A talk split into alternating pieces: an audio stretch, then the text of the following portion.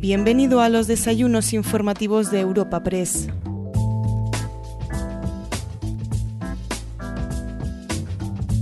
En esta ocasión te ofrecemos un nuevo desayuno informativo en esta ronda de encuentros con los principales candidatos de las elecciones autonómicas de la Comunidad de Madrid del próximo 4 de mayo.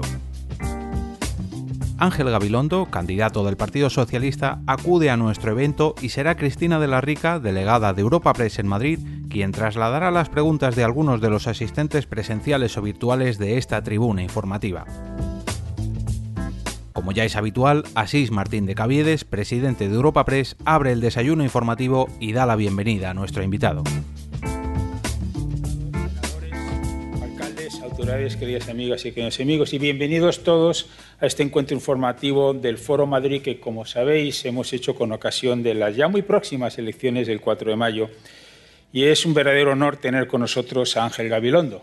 Muchas gracias nuevamente, Ángel como te decía al principio, voy a hacer una breve reseña curricular tuya. Te paso luego inmediatamente la palabra porque te queremos escuchar con enorme atención. Ángel Gabilondo Puyol es nacido en San Sebastián, es doctor en Filosofía y Letras por la Universidad Autónoma de Madrid, centro donde desarrolló su actividad docente como profesor, siendo nombrado decano de la facultad en el año 89 y en el 2002 rector de la universidad, responsabilidad que ocupó hasta el año 2009. Ha sido presidente de la Conferencia de Rectores de las Universidades de Madrid, la CRUMA, entre los años 2004 y 2006, y de la Española, de la CRUE, del 2007 al 2009.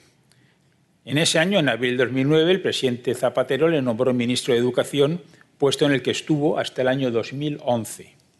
Desde 2015 es diputado y portavoz del Grupo Parlamentario Socialista en la Asamblea de Madrid, habiendo renovado su acta en las elecciones del 2019. Ha publicado varios libros y numerosos artículos en los ámbitos del humanismo, la filosofía y el lenguaje y ha recibido importantes distinciones nacionales e internacionales, como son la Gran Cruz de la Orden Carlos III y la Gran Cruz de la Orden Civil de Alfonso X el Sabio. Y como todos bien sabemos, querido Ángel, eres, eres el candidato a las próximas elecciones autonómicas del 4 de mayo a la presidencia de la Comunidad de Madrid. Nuevamente, querido Ángel, de verdad, muchas gracias por ser tú y nuestro ponente. Por favor, ocupa tú la tribuna. Muchas gracias, Asís, presidente. Muchas gracias, Cristina, delegada en Madrid. Muchas gracias a todos vosotras, todos vosotros que habéis sido nombrados con tanto afecto y con tanto sentido por el presidente y yo no quiero repetir este saludo, pero siento también cerca de lo que voy a decir, porque en mi opinión Madrid se encuentra en una coyuntura crucial, una coyuntura crucial sanitaria, social, económica y política. Y es imprescindible un gran esfuerzo colectivo para resolver los problemas que tanto afectan a su realidad a la vida cotidiana de la ciudadanía y no cabe distraerse en otras cuestiones y menos reducir la situación que habría de ser propicia para el debate y la confrontación de ideas a una mera controversia que desconsidera las diversas candidaturas. Se trata, y debemos hacerlo, por respeto a la ciudadanía. Hablemos de Madrid, el Madrid de la ciencia, de la cultura, el Madrid innovador y creativo, el Madrid con capacidad de emprender, de generar bienestar y de generar riqueza. Y parece a veces que hay dificultades para abrirnos paso y poder hablar de Madrid. Nuestra región es una comunidad. Se llama así. Eso significa que tenemos intereses legítimos compartidos, peculiaridades, proyectos, sueños, necesidades que nos permiten sentirnos vinculados al destino de los demás. Cuando se impone una noción individualista aislada, la comunidad se desvanece y el bien común se extravía. Y nosotros queremos que Madrid sea la comunidad de Madrid. Y por tanto tenemos que trabajar para recuperar la dimensión de lo social, de lo político, de lo público. El olvido de los ciudadanos es la desconsideración de la política. El olvido de los ciudadanos es la antipolítica. Siempre hemos tenido claro hasta qué punto es decisiva e imprescindible la ciencia para el progreso de la sociedad, para el bienestar de una sociedad. un servicio sanitario óptimo se construye a base de capital humano y capital científico. No hay política pública válida si no se marca como objetivo primordial ofrecer y garantizar este bloque indivisible a la ciudadanía, la ciencia y la humanidad trabajando unidas para proteger, para avanzar, para crecer, para resistir los golpes de la adversidad. La ciencia tiene que ser la ciencia que es también el rostro ilustrado de la humanidad. Hemos comprobado bien con el virus este último año hasta dónde puede llegar la adversidad, cómo pueden vestir contra las sociedades, contra los sistemas y contra las vidas humanas. La pandemia no ha hecho más que reforzarnos en la idea de que sin las inversiones públicas en ciencia, sin apostar por la investigación, por la salud pública, las sociedades quedan a la intemperie. Ha mostrado nuestras debilidades y nuestras imprevisiones. Y la propuesta alternativa de gobierno que planteamos tiene esto claro. Lo hemos tenido siempre, pero ahora es indiscutible su urgencia. Tenemos claro cuál es el bastión fundamental que necesita Madrid para ser una región fuerte, progresista, puntera, comprometida con la ciudadanía, con toda la ciudadanía, no solo con una parte de ella. Madrid tiene vocación global y por eso en nuestro programa de gobierno, con 350 medidas para los próximos dos años, tenemos claro que lo que queremos hacer y tenemos que hacer con los fondos europeos Next Generation que recibirá España y en consecuencia Madrid para paliar la crisis producida, la crisis producida, las secuelas producidas por la pandemia de la COVID-19. Tenemos muy claro qué tipo de apuesta queremos hacer. Un gobierno para salvar vidas, a la vez que se emprende la senda del futuro. Tenemos una visión sencilla, pero a la vez concreta e ilusionante. Queremos un futuro que ponga a la comunidad científica en el centro de mando, que valore el talento y que encauce todo este potencial y energías hacia la salud pública, hacia los servicios sanitarios, hacia la investigación y la innovación. Por eso el proyecto, proyecto estrella del Plan de Recuperación, Transformación y Resiliencia para Madrid, si soy elegido presidente, será la creación en la Comunidad de Madrid del primer hub europeo de ciencia y salud. Movilizaremos todos y cada uno de los recursos necesarios para poner en valor todos nuestros activos en materia de ciencia, salud e innovación y multiplicarlos. Constituir en Madrid el primer hub de ciencia y salud de Europa es la mayor oportunidad para Madrid es la oportunidad de fortalecer nuestra sanidad, de recuperar nuestra economía y de disponer de una red de seguridad para que nadie se quede atrás. Como sabéis, un hub semejante en este caso, es decir, un centro de operaciones, una red de datos, una red de personas y profesionales, institutos, hospitales, centros de investigación, universidades y empresas, eso en Madrid es un nodo poderoso, es un ecosistema productivo con numerosos enlaces desde Madrid, enlaces desde Madrid a Europa y al mundo. En una frase, es en definitiva constituir en Madrid el mayor centro de alto rendimiento de Europa en ciencia y salud. Estamos en una emergencia sanitaria que ha puesto a nuestra región y a nuestro país y al mundo entero en una situación muy compleja que demanda unidad, que demanda unidad, que demanda unidad. Es decir, soluciones consensuadas, urgentes y lo más eficaces posible. Soluciones justas, soluciones sanitarias, económicas y sociales. Lo demás es distracción. Y que si a los ciudadanos ya les cuesta entender que hayamos sido convocados a unas elecciones anticipadas, con lo que eso supone, la disolución de la Asamblea de Madrid, la constatación de que hemos estado ante un gobierno fallido, más les va a costar empatizar si los gobernantes, en vez de proponer soluciones a los agudos problemas de Madrid en plena pandemia, en lugar de trabajar unidos por el bienestar de los madrileños y madrileñas, nos dedicamos a la mera disputa electoral, a la violencia dialéctica, a la política espectáculo. Y siquiera hemos de hacerlo por respeto a quienes han fallecido, a tantos que han sufrido y sus familiares, a tantos que sufren por esta pandemia y a quienes tanto luchan por evitarla. Siquiera para empezar, por eso hemos de hacerlo. Por eso lo primero que quiero decirles es que eh, me centro en emitir una señal para quien la escuche, para todos que la compartimos, que dice, basta de ruido, basta ya de confrontación. La cuestión más importante de mi programa, de nuestro programa, es Madrid. Y esta es mi premisa como candidato.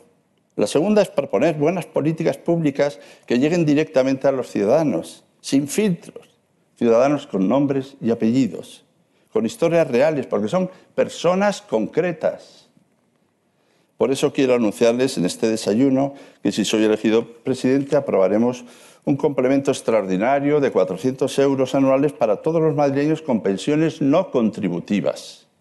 Solo hay seis comunidades autónomas con una prestación similar, con cuantías que van de los 150 a los 350 euros anuales.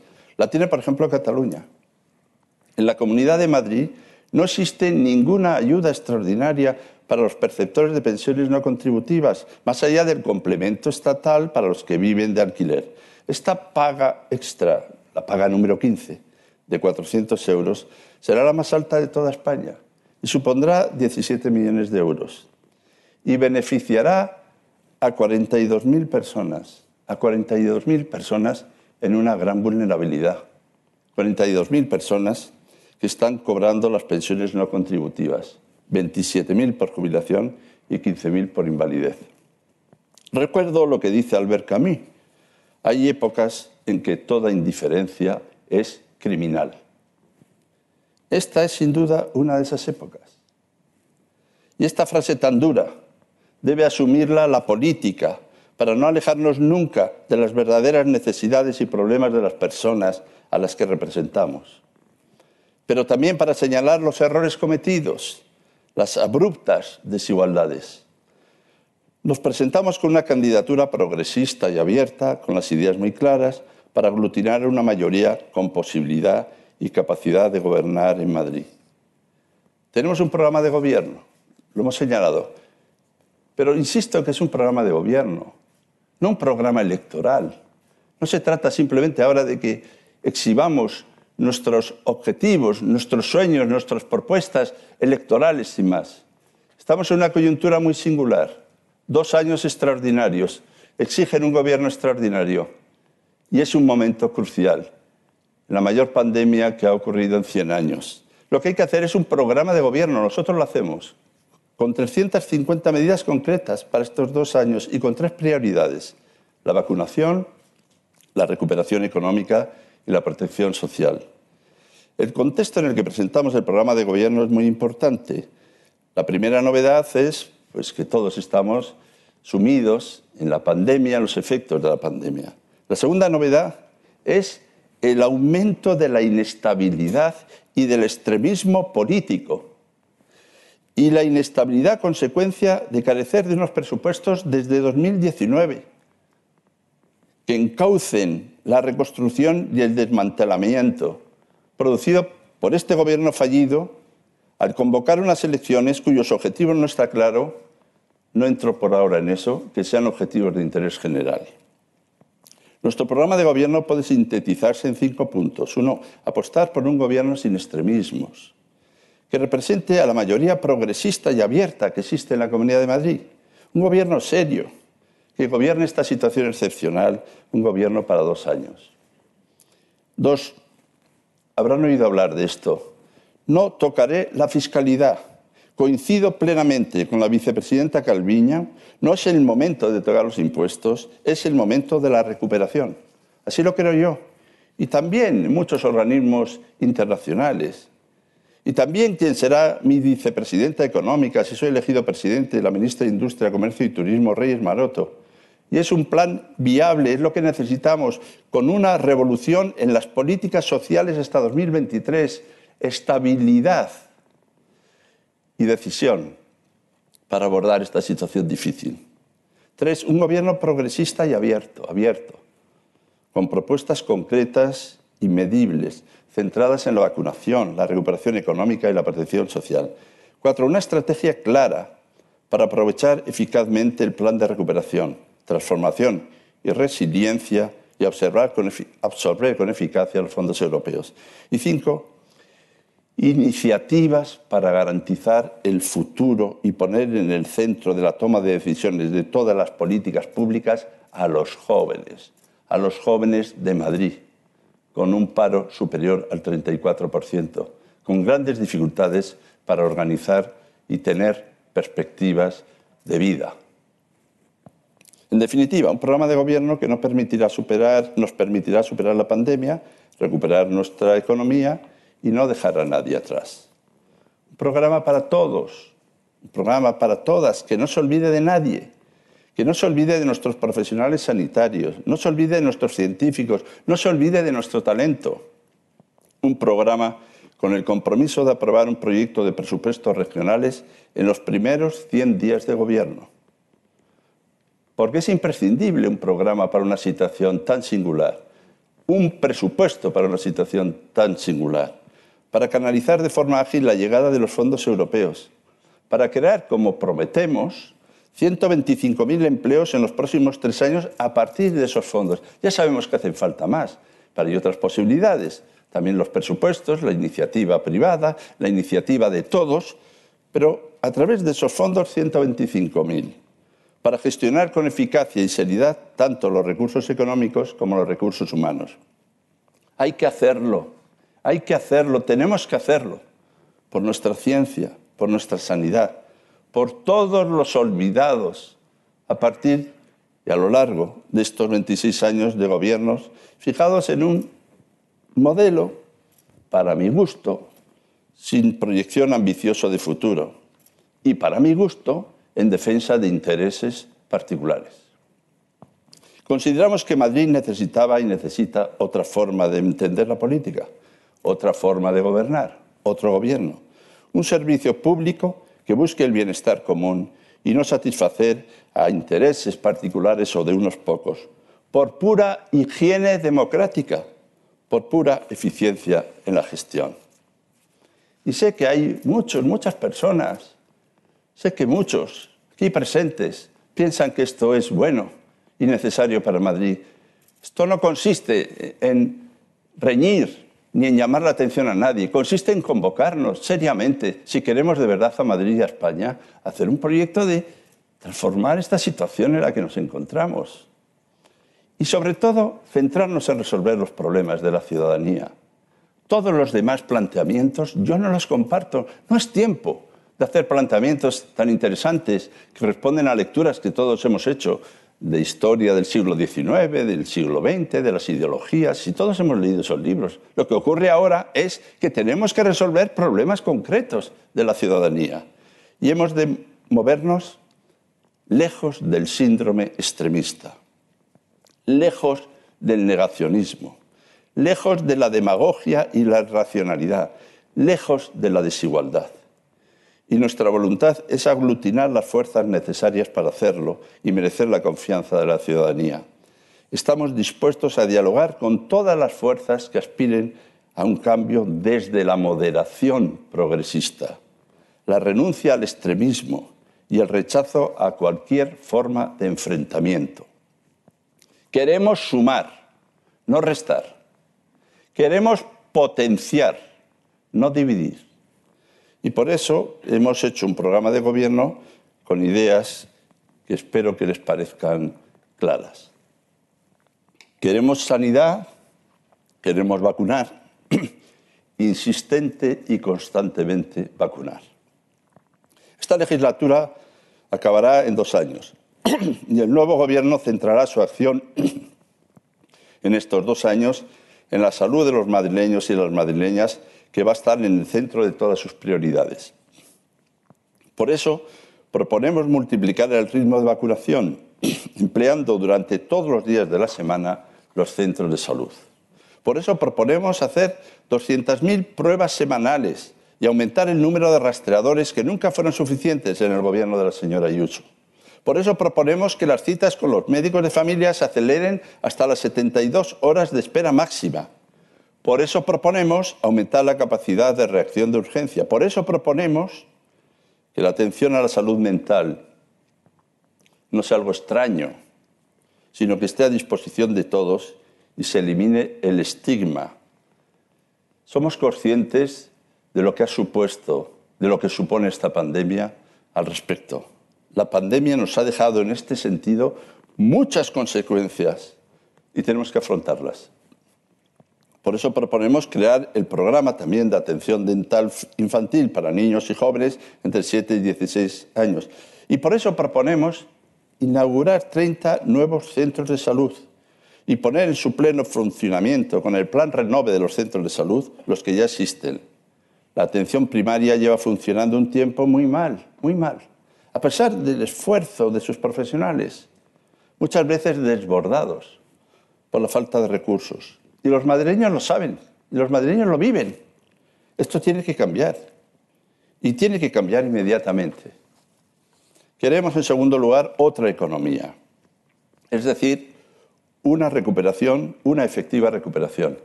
Y va a hacer falta encontrar a alguien y equipos que se pongan al frente de esta recuperación justa, de esta recuperación necesaria. Y tenemos, desde luego, que ser capaces de proponer a la ciudadanía alternativas para garantizarles que la recuperación, que será una extraordinaria prioridad una vez que vayamos superando esta dolorosísima pandemia, va a ser la gran, la gran posibilidad y el gran objetivo. Y necesitamos equipos solventes, serios, con capacidad de gestionar, de gestionar. Queremos que Madrid vuelva a ser un espacio de creación empresarial, de investigación, de nuevos negocios, de desarrollo industrial. ¿Valoramos el sector servicio? Claro que sí. ¿Y valoramos el sector inmobiliario? Claro que sí. Pero Madrid debe de diversificar su riqueza y sus posibilidades. Quiero reiterar, como he dicho, que esta herramienta fundamental eh, de los presupuestos eh, es decisivo. Sin esos presupuestos, eh, pues estos presupuestos que Madrid no tiene, ya he dicho que para mi juicio por la irresponsabilidad de convocar unas elecciones y también porque no ha habido capacidad para aglutinar las voluntades capaces de apoyar también un presupuesto, también se ratifica una cierta incompetencia política para lograr acuerdos capaces de afrontar la situación. Crearemos el hub de fondos europeos de ciencia y salud, como he señalado, y aprobaremos un plan de ayudas a empresas dotado con 1.300 millones de euros y movilizaremos de forma inmediata 80 millones de euros para ayudas directas a la hostelería. Se elaborará un plan de recuperación verde y una estrategia autonómica de cambio climático y transición ecológica que hará crecer la economía en la región al mismo tiempo que protegerá el medio ambiente. Estableceremos un incremento de la inversión educativa por alumno en la Comunidad de Madrid. Da un poco pudor decir esto. ¿Saben para qué lo vamos a hacer? Para acercarla a la media nacional. Para acercarla a la media nacional. Puedan imaginar dónde estamos si tenemos que establecer un incremento de inversión en una comunidad como Madrid para acercar a la media nacional el incremento de la inversión educativa. Se avanzará además hacia la universalización de la educación infantil de 0 a 3 años. Fomentaremos la formación profesional con hasta 10.000 nuevas plazas e impulsaremos la bajada de los precios públicos universitarios hasta los niveles del curso 2011, con el objetivo de lograr progresivamente la gratuidad de la primera matrícula. Es decir, ¿qué pretendemos con eso? Pues reforzar la educación. Pero no estaba hablando de economía, Sí, estaba hablando de economía. Pero es que desde mi punto de vista, desde nuestro punto de vista, una forma decisiva de reforzar la economía es reforzar la educación, porque es la economía del presente y del futuro si queremos que tenga solidez. Y en tercer y último lugar, para la reconstrucción social se precisa protección social. Esto es, queremos que nadie se quede atrás. Sabemos que es una forma de decir que pueda tener una expresión un tanto coloquial. Pero detrás de esto está la sensibilidad, el dolor también de tanta vulnerabilidad en una comunidad tan rica como esta. no es presentable que en una comunidad tan rica como esta haya tantas personas en situación de especial dificultad. Todos nosotros, todas nosotras tenemos esa sensibilidad. Y esto ya es un asunto de qué partido político es uno. Esto es un asunto de humanidad. Y por tanto, me parece que tenemos que completar el ingreso mínimo vital del Gobierno de España en una comunidad que es especialmente cara, como Madrid, con 150 euros al mes a todos sus beneficiarios, situando a Madrid una comunidad rica y muy cara con el mayor ingreso mínimo vital de toda España. Por ejemplo, el tramo más bajo, que es el de 469 euros, que pase a 619. Y vamos a desarrollar un plan de calidad de los servicios del sistema de promoción de la autonomía personal y atención a las personas en situación de dependencia. Aumentaremos la inversión desde el Gobierno regional hasta aportar al menos la misma cuantía que el Estado. En materia de vivienda, subrayaremos con claridad, insistimos, subrayamos con claridad, insistimos en que ningún ayuntamiento, digo ayuntamiento, ¿eh? ningún ayuntamiento de la Comunidad de Madrid podrá vender viviendas públicas a fondos de inversión. La vivienda pública tiene que ser destinada en Madrid única y exclusivamente a vivienda social. No estamos diciendo nada extravagante al respecto.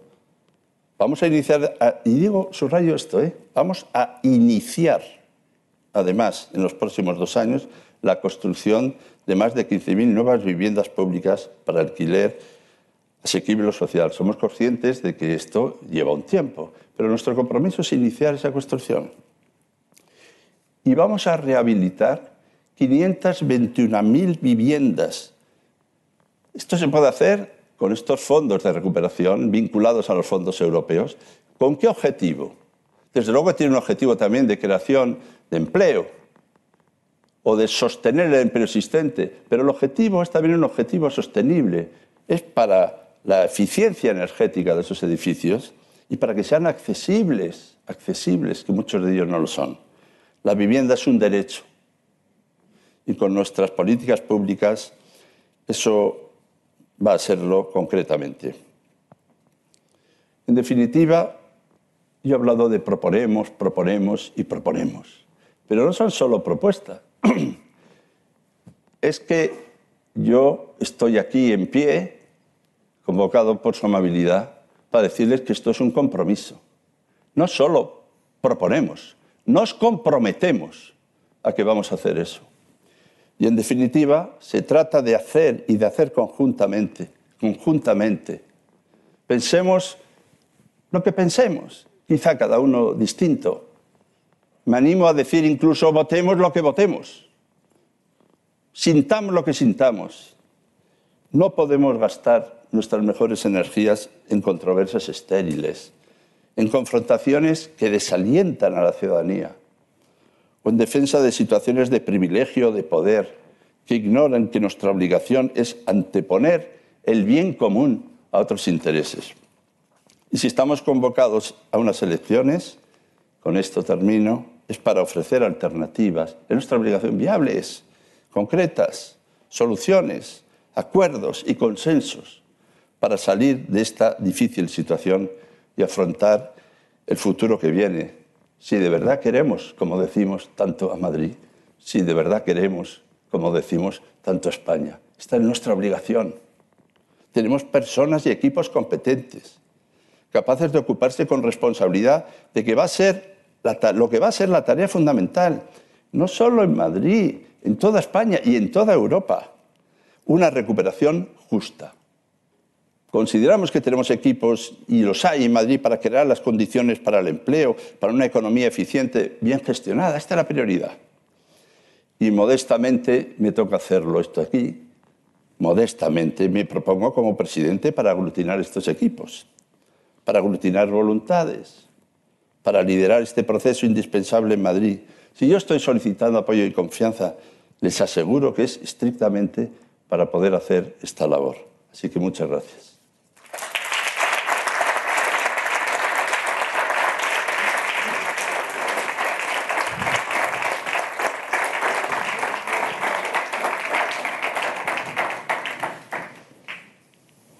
Muchas gracias, señor Gabilondo. Vamos a empezar con la ronda de preguntas. Tenemos una media hora. Eh, por empezar por lo más actual. Las últimas encuestas apuntan a que Ayuso duplicaría sus escaños y podría gobernar con apoyo de Vox, mientras que PSOE obtendría menos que en 2019 cuando ganó. ¿Qué valoración hace de estas encuestas? Yo soy partidario de que vayamos a las elecciones. Eh, tengo un enorme respeto por las encuestas, enorme respeto por los encuestadores, enorme respeto por el trabajo serio que hacen, pero las encuestas siempre tienen un tanto de propuestas, ¿no? un tanto de propuestas. De hecho, en el 2015, cuando eh, nos faltó, en fin, a las opciones progresistas un, un único diputado para poder eh, formar un gobierno, las encuestas daban unas encuestas parecidas ahora. También todo parecía que iba a ser muy evidente y no lo fue tanto. Así que yo lo que puedo decir es que tenemos que trabajar seriamente, teniendo muy en cuenta las encuestas, pero nosotros poco a poco, día a día, con argumentos y sin alzar la voz, también vamos logrando y aglutinando una mayoría y por tanto vamos a esperar a un asunto muy interesante, que es a ver qué dicen los ciudadanos en las urnas. ¿Y cómo cree que sería un gobierno de PP y Vox si estas encuestas aciertan? Bueno, lo, primero que yo he dicho que no me pareció responsable convocar elecciones. Todavía mantengo la pregunta de por qué se convocaron. Eh, puede alguno pensar que se convocaron porque el gobierno no fue fallido, porque de hecho no acababa de cuajar la relación entre con ciudadanos y se escoraba también hacia Vox y porque no acababan de encontrar el modo de hacer unos presupuestos, porque no encontraban modo de sacar ninguna ley adelante, salvo alguna de la que podemos luego hablar.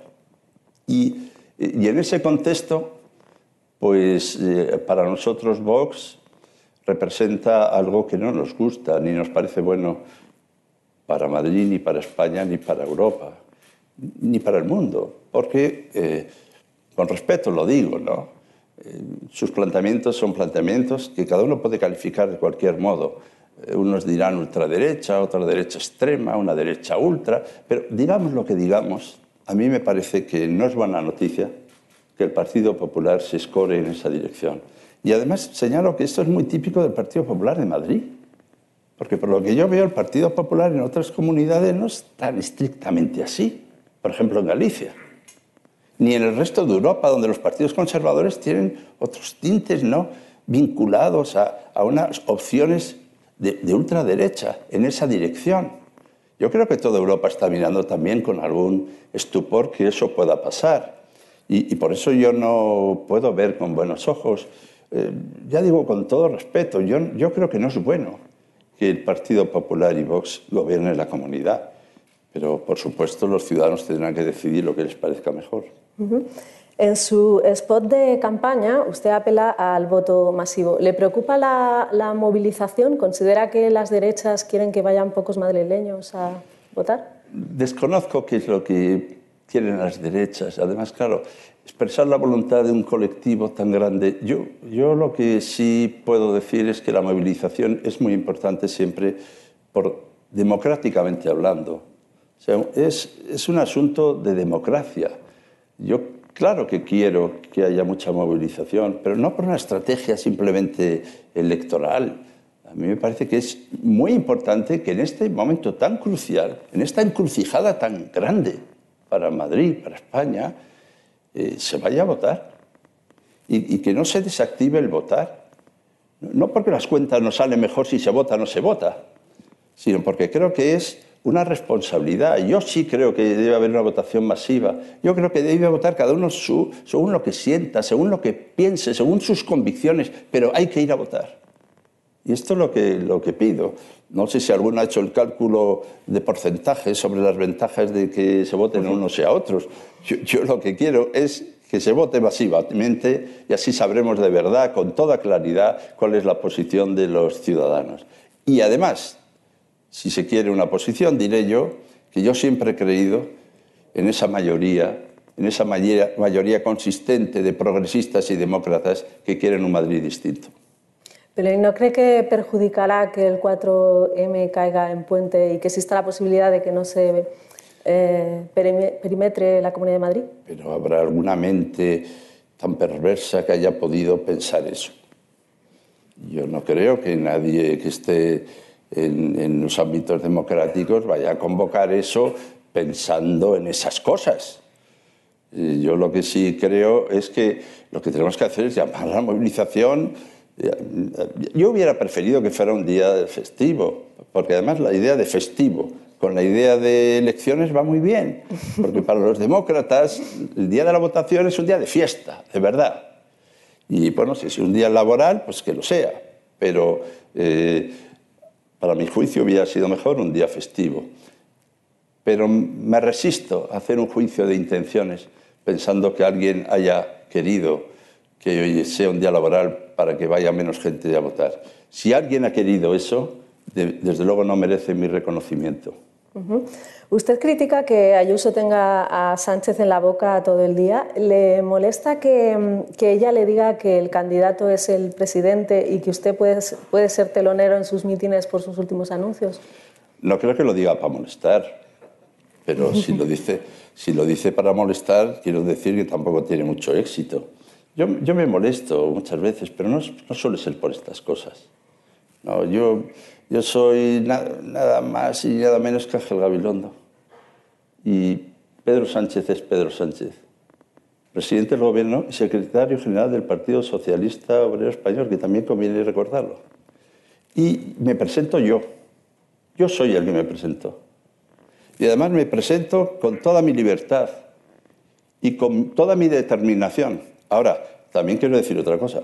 Cuando digo que me presento yo, no estoy diciendo que me parezca mal que alguno me apoye y que sea, por ejemplo, el secretario general del Partido Socialista Obrero Español. Incluso me encantaría que me apoyaran todos ustedes, ya que estamos reunidos. Y por tanto, ahora solo falta que por un prurito de ego adolescente uno empieza a pensar que le parece mal que le apoyen o que le quiten aire o espacio. De verdad, eh, he vivido mucho en la vida como para reducir los planteamientos de mis opciones a ese tipo de cosas. O sea que usted no cree que Sánchez le pueda estar eclipsando la campaña, como dicen algunos. Eh, yo creo que no, sinceramente. Yo creo que al revés. Está iluminando la campaña. Mire usted que, cuánto nos da que hablar ¿no? de la campaña. No creo que eclipse nada. Yo, yo lo, lo que sí creo es que es muy importante que nos fijemos en los programas, en los proyectos que contrastemos programas y proyectos, que la señora Ayuso y yo, o quien sea, todos los candidatos, hablemos de Madrid contrastando programas, debatiendo programas. Si el tema no puede ser personal, esta, esta persona o esta otra, este personaje o el otro, si una de las cosas que, que ha faltado en Madrid es exactamente hablar de los problemas de los ciudadanos, hablemos de Madrid. Y por cierto, va a haber un debate el miércoles próximo. Espero que hablemos de Madrid, contrastemos los programas. Si con quien tiene que confrontar no es conmigo ni con el señor Sánchez, tiene que confrontar con los programas. Y yo he contado aquí una parte del programa. Eh, ¿Qué le parece lo que he propuesto a la ciudadanía? ¿Qué les parece a los otros candidatos esto? Eso es lo que tenemos que hacer. Vamos a hablar de la pandemia, que también forma parte de la campaña electoral, eh, ¿qué nota le pondría a la labor de la Comunidad de Madrid en la gestión de la pandemia? Bueno, la gestión de la pandemia es la gestión, sin más.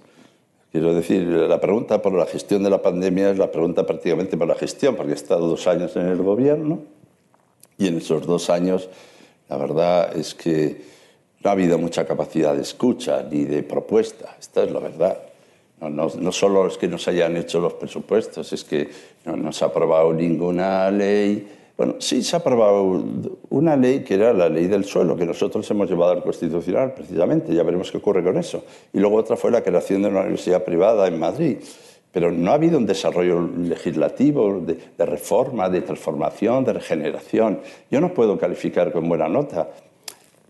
Miren, yo he sido profesor, así que no le pondré un cero le pongo un 1. No, yo no suelo poner ceros, pero creo que no se ha hecho una verdadera gestión para afrontar y resolver los problemas de la ciudadanía, que, que nos hemos dedicado más bien a otra cosa, distraídos en otra cosa, sin resolver exactamente los problemas. ¿Cree que la señora Ayuso ha hecho política con el plan de la vacunación? Bueno, la política también lo impregna todo. Yo, yo no.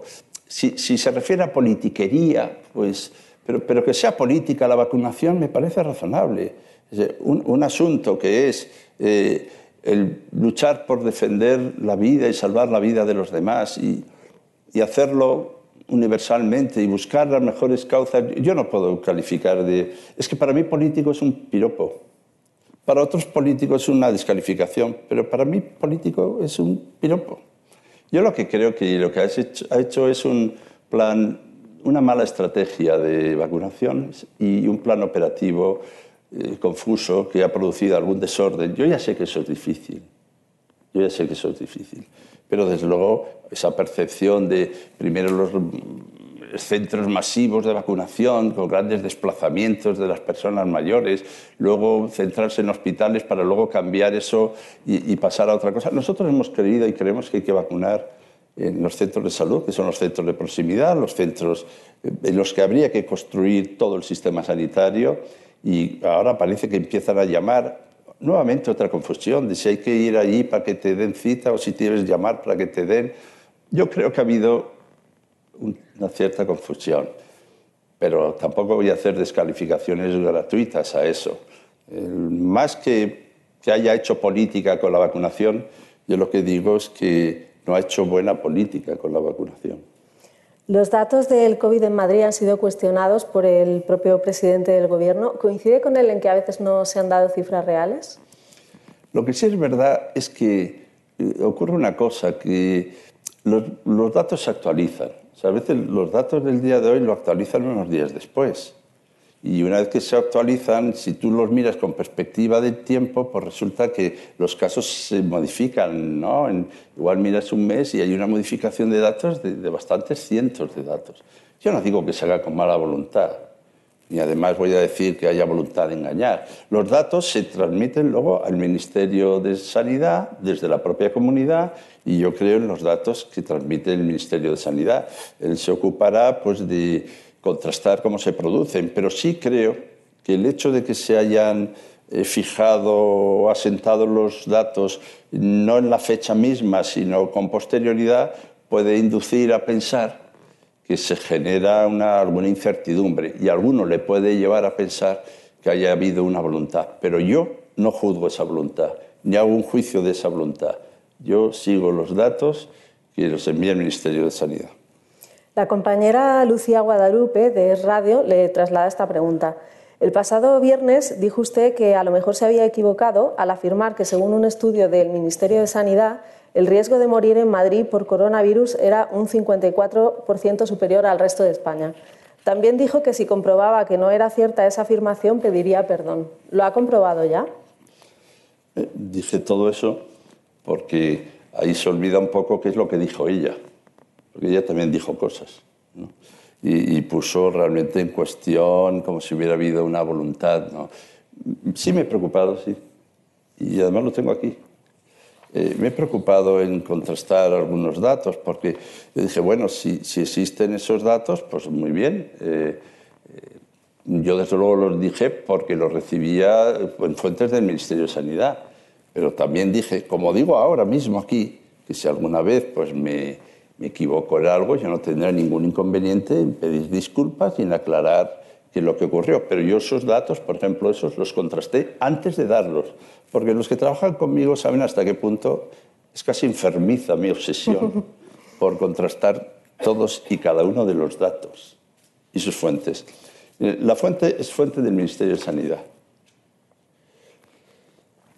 Son datos que el Ministerio de Sanidad actualiza diariamente. Lo he traído porque, como dije que iba a explicarlo, era previsible que tendría que explicarlo. Los fallecidos en Madrid superan la media nacional. El último dato que tengo al respecto es el viernes, porque este fin de semana no he conseguido otros. El porcentaje de fallecidos el pasado viernes en Madrid era del 59% superior a la media nacional. Madrid. Además, la tasa general de mortalidad en Madrid es actualmente de 2.180 con 71 fallecidos por cada 100.000 habitantes. La media nacional es 1.620,25, es claramente inferior al dato de Madrid. Eh, eh, hay que recordar que también es Madrid la, la región con más muertos en residencias de ancianos durante la pandemia, 6.187, el 21% del total de España. En España fallecieron en las residencias 29.408. Tengo más datos, pero lo que les quiero decir es que, que sí que hay unos datos que confirman, yo dije ese porcentaje, ahora es el 59 el, viernes, que, en Madrid, igual la, la expresión no es la probabilidad de que, lo que sí podemos decir es la constatación de que en Madrid hay unos índices de fallecimientos y de mortalidad muy superiores a la media nacional. Vamos a hablar de las vacunas. Usted por el momento no es partidario de la vacuna rusa, pero si se homologara, eh, ¿piensa que Madrid debería adquirirla? Oraciones condicionales una tras otra.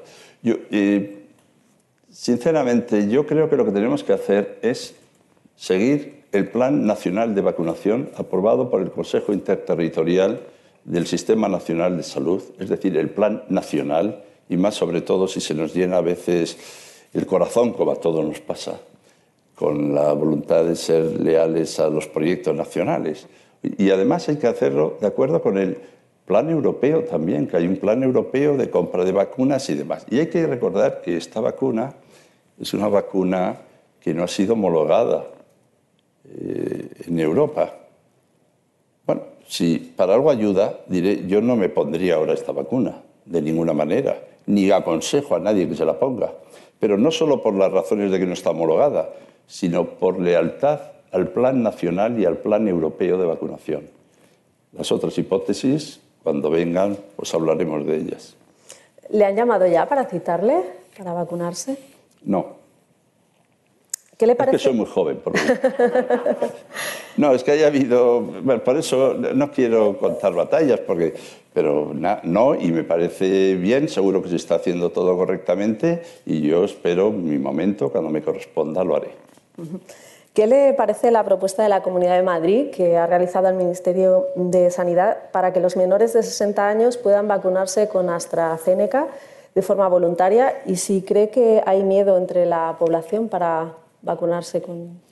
Bueno, yo creo que en un primer momento sí se generó alguna incertidumbre por distintas noticias que, se daba sobre esta vacuna, pero también es cierto que poco a poco se ha ido aclarando, se ha ido recibiendo mejor información, se ha ido viendo que el número de casos que han tenido algún incidente respecto del número de vacunas y ya todo esto ha tranquilizado mucho las cosas. ¿no? Yo lo que digo es que esta historia de que cada uno de nosotros, sobre todo si estamos en política, nos tenemos que creer que somos unos grandes expertos en sanitarios y epidemiólogos, bueno, me parece un error.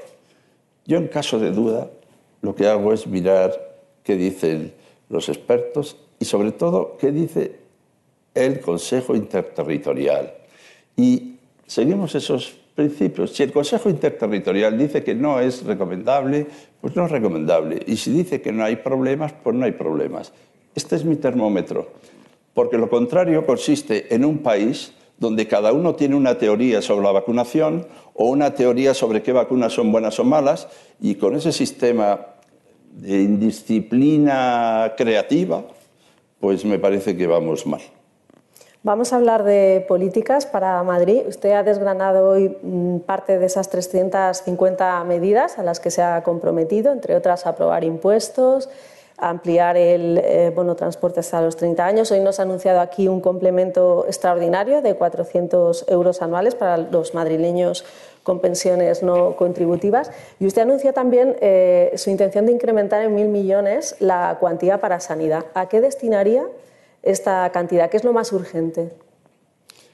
Bueno, hay que tener en cuenta que si uno mira el presupuesto de Madrid, eh, la sanidad, es verdad, el presupuesto de Madrid, como todas las comunidades autónomas, debes tener como orientación fundamental los servicios públicos. Es que la competencia fundamental de una comunidad autónoma son los servicios públicos. No nos olvidemos de eso. Y si uno mira el presupuesto de Madrid de 22.000 millones, vamos a ver cuando se haga, eh, para mi gusto, de hacerse orientado, como he dicho, a resolución de problemas concretos, pues la sanidad ocupa una parte enorme. Son 9.000 millones, otros dicen que deberían ser 10.000. Eh, bueno, pero. Y, y, lo que sí ocurre es que nosotros entendemos que lo que hay que hacer es reforzar eh, desde la noción de salud pública que tenemos, todos los servicios de atención primaria, toda la infraestructura de atención primaria, que debe ser la base del sistema. Y ahí lo que hay que hacer es mejorar, desde luego, las infraestructuras y las instalaciones. Llegamos a hablar de la creación de nuevos centros, lo he dicho hoy, pero también reforzar con personal. Ahora mismo cuando se está diciendo, bueno, se puede llamar a los centros o ir allí para pedir hora para vacunar, yo pensaba hemos visitado algunos centros ¿no? y nos hemos acercado a algunos centros, el, personal que hay allí trabajando tan al límite, si tendrán infraestructura administrativa adecuada para poder responder a eso con claridad. Y esto es lo que tenemos que ir garantizando, personal e infraestructura desde el punto de vista sanitario.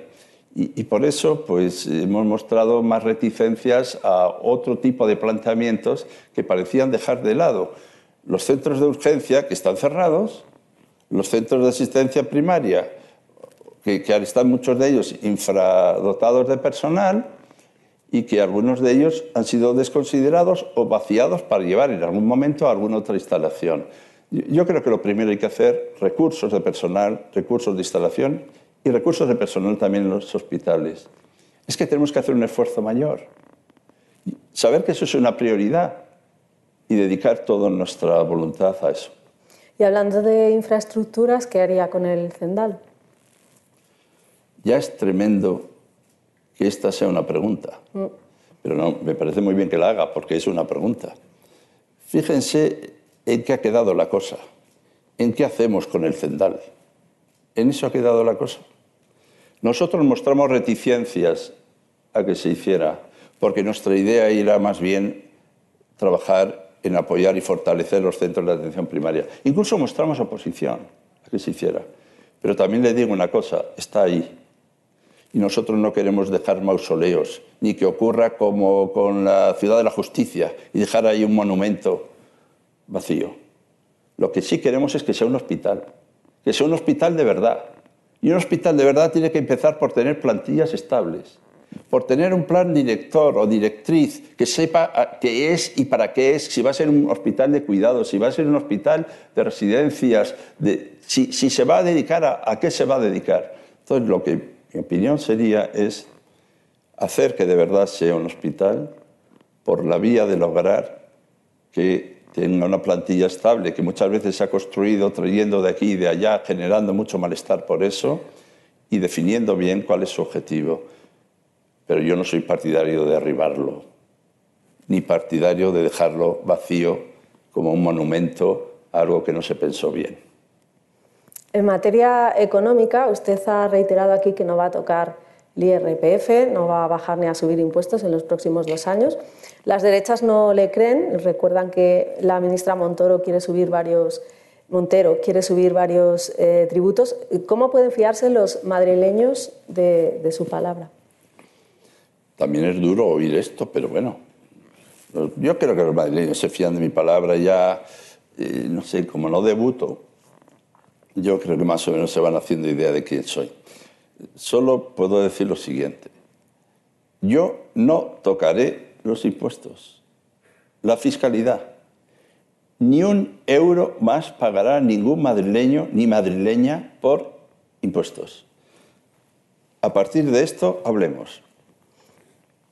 Desde luego esto que digo no es tan exótico para los organismos internacionales, no es tan exótico, desde luego, para la ministra Calviño, cuyas declaraciones tengo aquí y no voy a hacer una cita gloriosa de diez páginas o de diez líneas.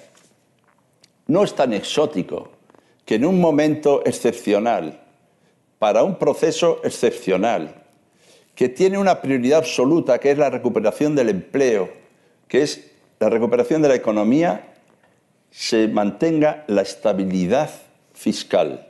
Esto es lo que están diciendo los organismos internacionales. Han oído esta misma semana a la OCDE pedir eso, estabilidad fiscal en este tiempo para la recuperación. Pero usted me ha citado a la ministra Montero. ¿Qué pasa con la ministra Montero? Pues nada malo, pasa algo muy bueno. Lo que pasa es que, como es imprescindible, si se quiere estar en la órbita de los espacios de recuperación transformación y resiliencia y captar los fondos europeos, hacer dos cosas, reformas e inversiones, lo que es lógico que se está trabajando para ver qué tipo de reformas han de hacerse, entre ellas se habla de la reforma fiscal, pero no por el gobierno de España ni por la ministra Montero, sino en toda Europa. Bueno, incluso he visto que en Estados Unidos el presidente Biden también ha aludido a algo semejante. Así que no está diciendo nada extravagante. Lo único que yo digo, y desde luego otros han dicho, y cito a la ministra Calviño también, que es absolutamente compatible el que ahora durante estos dos años no se toquen los impuestos y se siga trabajando en la línea de hacer esas reformas imprescindibles para la recuperación europea. Y he oído también al presidente del Gobierno decir que, por un lado, respetar la autonomía del candidato, cosa que me parece bien. Por supuesto, nadie puede pensar otra cosa, que hay autonomía. Y, por otro lado, también el señalar que eso no contraviene ni contradice eh, las opciones que se están haciendo de las reformas que habrán de hacerse en Europa, que serán estas y muchas más. Y en el terreno de Madrid, ¿cómo casa esto con los partidos de izquierda? Sobre todo se lo digo porque el candidato Iglesias ya ha manifestado que una línea roja para apoyar gobierno sería su idea de, no, de cambiar la política fiscal en Madrid. Pues tendrá que pensar un poquito al respecto, porque no digo que no lo haya pensado. ¿eh? Un poquito tendrá que ver si tiene que modificar su posición, porque nuestra propuesta es una propuesta progresista centrada, no he dicho de centro, abierta yo puedo acordar con las dos manos, pero no extremista. No queremos extremismos. No los queremos. Queremos una, he dicho, moderación progresista. Y como la palabra moderación tiene mala fama, que también ya es interesante vivir en una sociedad donde decir la palabra moderación y hay que pedir perdón, eh, lo que sí señalo es que es progresista. Y como no me dan miedo las palabras, una opción de izquierdas, centrada, sin extremismos, para transformar Madrid. Y entonces lo que me, refiero a las opciones otras que, o planteamientos de otro tipo, yo no comparto el planteamiento que hace el señor Iglesias de estas elecciones, yo no lo comparto. Y espero que cambie ese planteamiento. Yo, no he planteado esto en términos de fascismo, eh, comunismo, libertad, que al final son asuntos muy importantes y muy interesantes, pero que parece que son señuelos para finalmente olvidarnos de cómo resolver los problemas de la ciudadanía. Si, ven el programa que yo he planteado, no es un programa eh, para derrotar las ideologías. Si a mí me gustan lo que me gustan, unas más que otras, claro. Pero lo que sí creo es que nuestra opción es la siguiente. Para mí, ser progresista es luchar a favor de los ciudadanos para afrontar y resolver sus problemas. La medida de una opción de progreso es su vinculación a la ciudadanía, a sus problemas y a la resolución de los problemas. Así es que si el señor Iglesias tiene otra idea de ese asunto, ojalá podamos un día hablar con serenidad y sin extremismos para ver cómo explicamos lo que cada uno piensa, pero yo no comparto su planteamiento. ¿Y usted cree que también cambiará de opinión en, los temas de vivienda? Usted ha hablado de hoy que se compromete a iniciar la construcción de 15.000 viviendas públicas de alquiler en los dos próximos años. El Gobierno regional le acusa de plagiar el Plan Vive y no sé si usted ve posible llegar a acuerdos eh, con la, en materia de vivienda con el bloque progresista, por esto mismo que decimos, porque se han evidenciado diferencias con Unidas Podemos en esta materia yo no creo que el gobierno regional me acuse, ¿no? Será, no sé. Dirá, dirá eso, dirá eso. dirá que hemos plagiado. No, no, yo subrayo, por eso al leer he tenido cuidado, que vamos a iniciar la construcción de 15.000 viviendas. Y, eso no lo pone en ningún plan vive. Ningún plan vive habla de iniciar la construcción de viviendas. Porque nosotros hacemos una propuesta realista realista y concreta. Sabemos perfectamente que, esos no son asuntos que se hacen en una tarde. No hemos copiado a nadie. Y, bueno, no sé si es que siempre tengo esta cosa de, viejo profe, pero cuando le acusan a uno de copiar, me parece que es como que he hecho una cosa muy mala, pero yo, yo no tengo ninguna sensación de haber hecho nada malo proponiendo que vamos a iniciar la construcción de 15.000 viviendas para dimensión social. Pero repito, no es lo que dice el Plan Vive. Usted eh, propone un plan de ayudas directas a empresas, mientras que Ayuso ha defendido mm, eh, durante toda esta pandemia no cerrar la hostelería, más que dar ayudas. ¿Usted qué le parece ese planteamiento de la presidenta y si es posible conjugar economía y salud? Claro que es posible conjugar economía y salud, porque la salud es economía, para empezar, en la dimensión que yo tengo de la economía como ciencia social, no como una mera ciencia tecnocrática.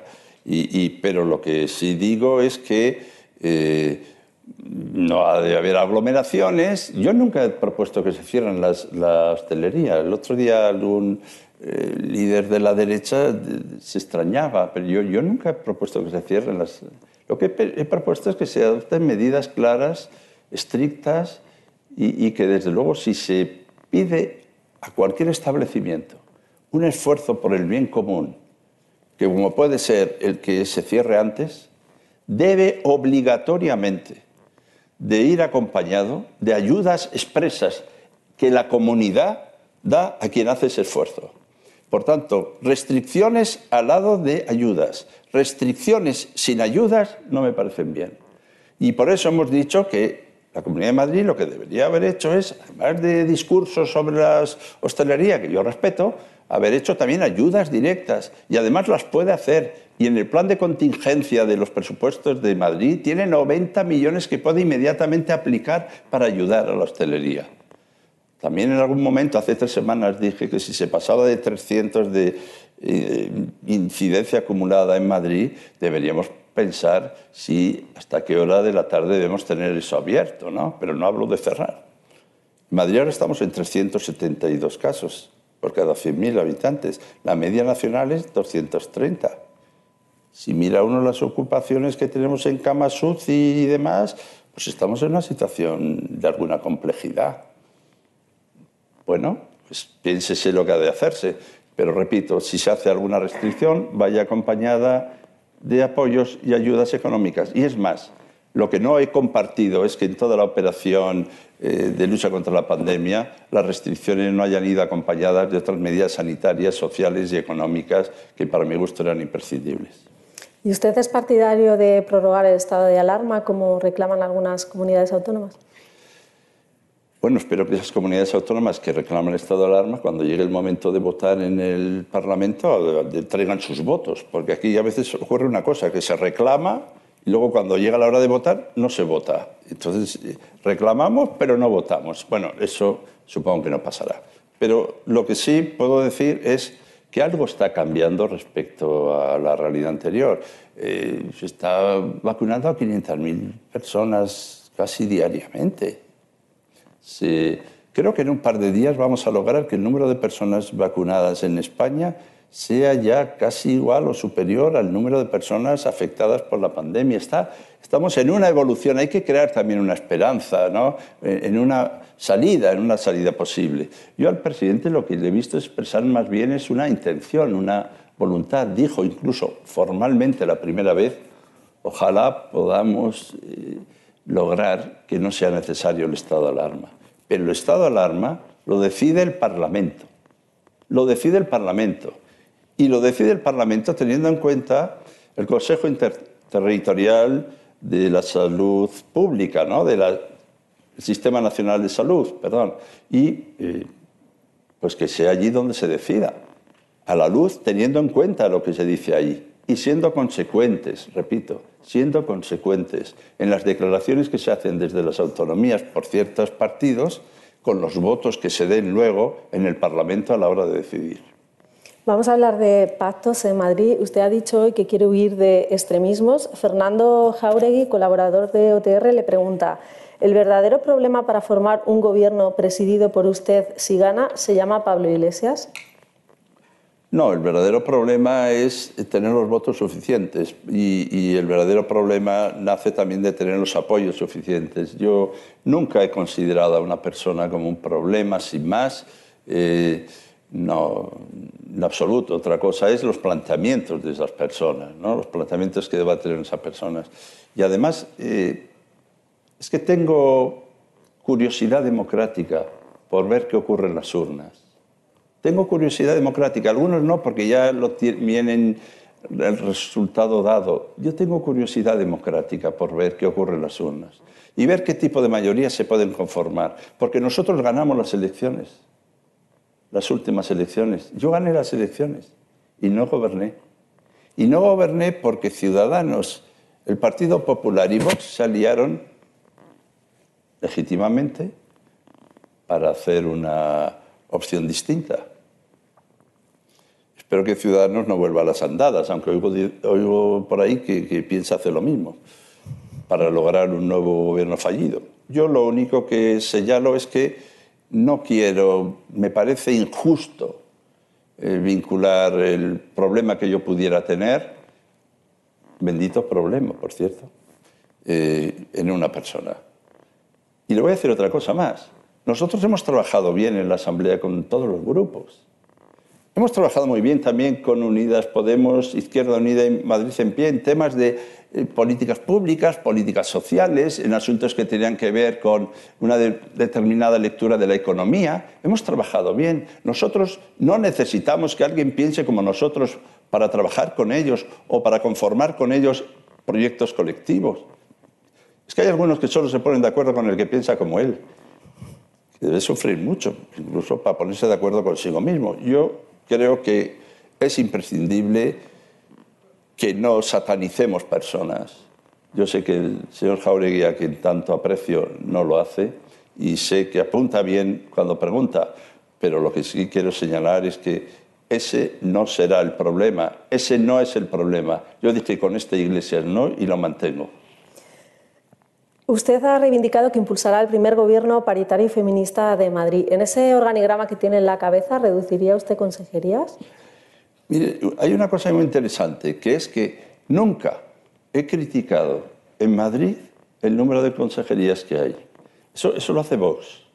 No solo Vox lo critica, es que lo pone como condición indispensable para hacer un acuerdo.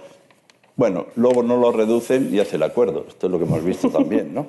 Pero yo nunca he criticado el nombre de consejería. Eso es una forma, casi diría, un derecho que tiene el presidente para organizar y articular su gobierno para dar respuesta a las necesidades concretas que tiene, de modo que garantice desde, el punto de vista de la Administración la gestión de los asuntos. A mí lo que me importa es si está bien organizado para gestionar los asuntos y resolver los asuntos. Y porque a veces también hacemos caricaturas de pocos consejeros y luego debajo miras y, te encuentras un desarrollo y un despliegue que es un despliegue enorme. Lo que importa es medir eso en términos de gestión y de eficacia, de evaluación de la gestión. Y del mismo modo que digo, pensar que siete es el Madrid de las maravillas y ocho es el Madrid de los desastres, pues yo no estoy en esa cosa. No estoy en el número de consejerías. Lo que sé es que hay que hacerlo con austeridad, con eficacia y con capacidad de gestión. Pero no, entré nunca en ese debate, ni siquiera cuando se planteó tan duramente entre Vox y el PP. Nosotros, el Grupo Socialista, no entró en ese debate. Pedimos que se gestione bien, que se gestione con austeridad, que se gestione con transparencia, con eficacia y que se dé la estructura suficiente para luego no decir cosas de este tipo. Como no tenemos infraestructura, vamos a contratarlo, subcontratarlo y recontratarlo en otro lugar. esto también a veces pasa. La incorporación de Reyes Maroto, ya casi a las puertas del arranque de la campaña, ¿ha sido un movimiento improvisado o ya estaba pactado de antes? Aquí los movimientos improvisados se prevén tanto. Eh, lo que quiero decir con esto es que ya antes de empezar eh, pues un poco la, confección misma de la lista, pues uno mira alrededor y mira también pues lo, que pretende y, lo que pretendíamos nosotros es, eh, no solo buscar un equipo ganador, sino buscar gobernar. Fíjense que nosotros hablamos de gobernar, de gobernar en serio. La vez pasada no ganamos, ganamos y no gobernamos. Ahora hablamos de gobernar. Y gobernar en serio significa tener también la credibilidad por los equipos eh, consistentes en los que uno se apoya y, y las personas también. Desde luego, en algunos sitios, por ejemplo, en la universidad, cuando uno se presenta al rector, nadie entiende que se presente sin un equipo, sin que se sepa con quiénes va a ir, quiénes van a hacer eso. Y pues también es normal que a veces, aquí se ven los diputados, se ve la lista de diputados, también hay una, se marca una dirección de equipos solventes, donde hay, como se sabe, también personas con experiencia que han sido secretario de Estado, etcétera. Pero por otro lado, también yo he querido, hemos querido mandar un mensaje de solvencia económica de una persona que conoce Madrid extraordinariamente, a quien conozco yo muy bien, porque desde luego siendo ella portavoz de presupuestos, hacienda, industria, turismo, yo era el portavoz del grupo. Durante tres años hizo los presupuestos de Madrid, trabajó para los presupuestos de Madrid y creo sinceramente que aporta, y estoy seguro que muchos de ustedes le conocen, garantía y credibilidad también al proyecto para gobernar. Vamos a finalizar ya, señor eh, Gabilondo. ¿Cree que se pueden eh, dar cargos de antemano, por esto que hablábamos antes, cuando nadie vaticina gobiernos en solitario? Y si nos encontraremos con más sorpresas, aparte de Reyes Maroto en su equipo, si consigue llegar a la Puerta del Sol. Le voy a decir una cosa a Reyes Maroto para que esté tranquila, que no le he dado ningún cargo todavía. Digo, por si acaso ella eh, ha creído que sí, que esté tranquila, que no tiene ningún cargo. Yo he dicho otra cosa, he dicho que si puedo, si soy presidente, mi voluntad, mi deseo y mi compromiso es que sea vicepresidenta económica. Y además he subrayado económica, lo cual no excluye nada más. Y, y, lo que quiero señalar con esto es que yo no estoy dando cargos a nadie. Digo por si hay alguno en la sala con interés, eh, yo no reparto cargos. No, no tengo cargos para repartir. Lo que sí tengo es mucho trabajo para repartir si es que alguno quiere alinearse con nosotros para hacer algo, pero los cargos no se han repartido y desde luego no tenemos ninguna intención de repartir ningún cargo más, ni tampoco está en nuestro horizonte inmediato el tener eh, ningún otro nombre que, que presentar. Pero ella es ministra además y creo que ha hecho una gran labor como ministra en un tiempo de pandemia y me parece, o puedo estar equivocado, que su presencia aporta solvencia y credibilidad también a nuestro proyecto económico. Gracias, señor Gabilondo. No, muchas gracias, Cristina, y por su paciencia también. Por participar en estos encuentros de Desayunos Madrid. El presidente Gran Thornton va a tomar la palabra, Ramón Galcerán, para despedir el acto. Sí, yo quería agradecer también a los patrocinadores, ¿no? gracias también a SIS, a Europa Press siempre y gracias, Cristina. Muchas gracias por el agradecimiento, Ángel.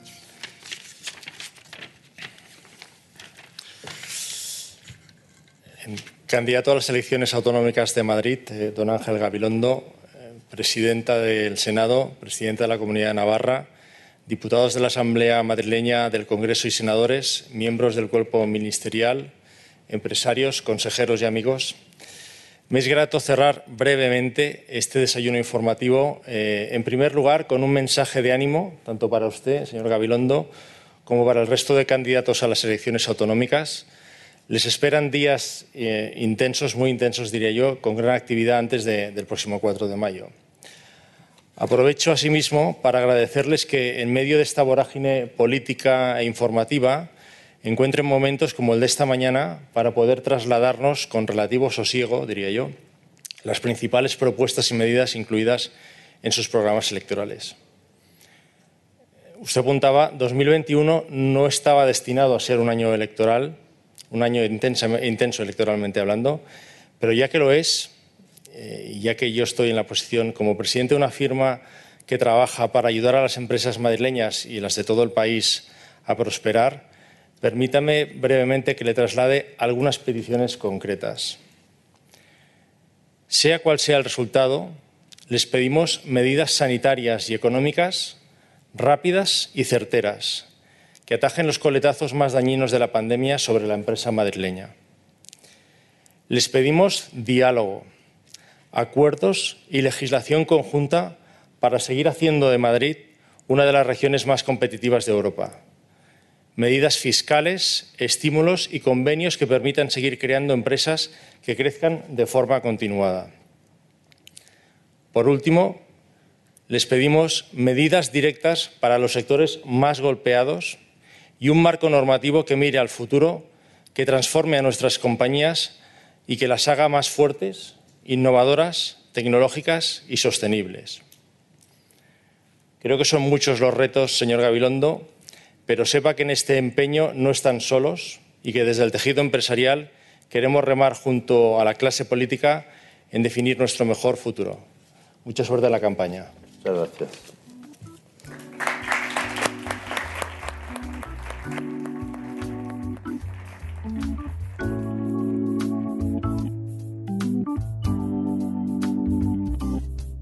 Despedimos esta entrega de los desayunos informativos de Europa Press invitando a todos nuestros oyentes a descubrir el resto de episodios de este podcast, así como los de los distintos programas de nuestra red a través de europapress.es barra podcast.